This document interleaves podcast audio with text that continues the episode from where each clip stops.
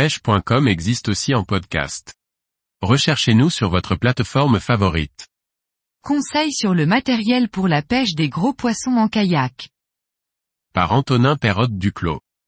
La pêche des gros poissons en kayak n'est pas anodine, elle nécessite une réflexion préalable sur le matériel nécessaire.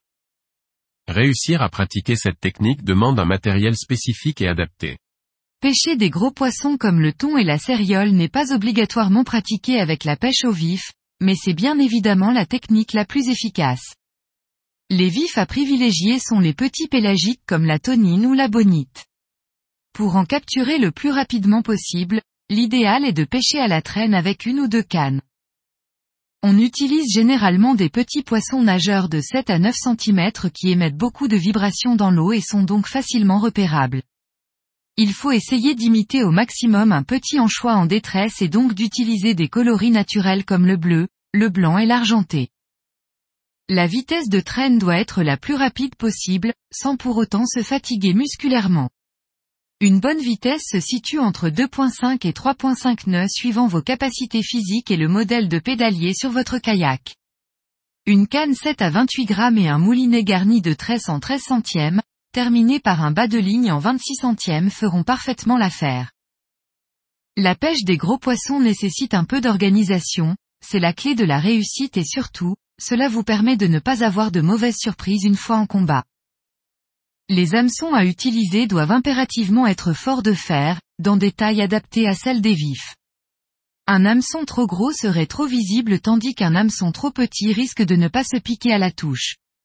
Préparez un à deux plombs de 150 à 250 grammes et quelques élastiques pour les fixer sur la ligne. Des ballons gonflables peuvent vous servir pour éloigner le vif du kayak dans certaines conditions, mais il est préférable de le faire le moins possible.